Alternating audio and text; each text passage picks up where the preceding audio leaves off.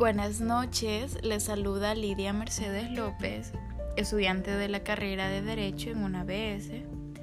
Actualmente soy pasante de la clase de Justicia Administrativa y en este podcast les hablaré sobre cuáles son los medios por los que se ejecutan las resoluciones de los órganos de la Administración Pública, regidos en la Ley de Procedimiento Administrativo en su artículo número 93, donde se establecen tres medios de ejecución.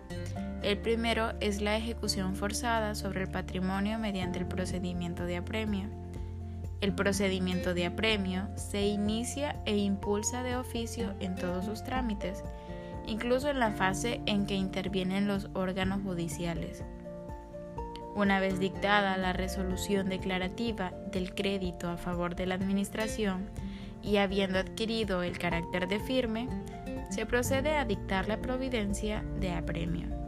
En la providencia se expresará que la resolución declarativa del crédito es firme y que aún no ha sido cumplida voluntariamente. Como segundo medio de ejecución, tenemos la ejecución subsidiaria. Esta se llevará a cabo cuando se trate de obligaciones cuyo cumplimiento puede ser logrado por personas distintas del obligado, sea por la administración directamente o por un tercero designado por esta. Y por último y como tercer medio de ejecución tenemos el cumplimiento forzoso.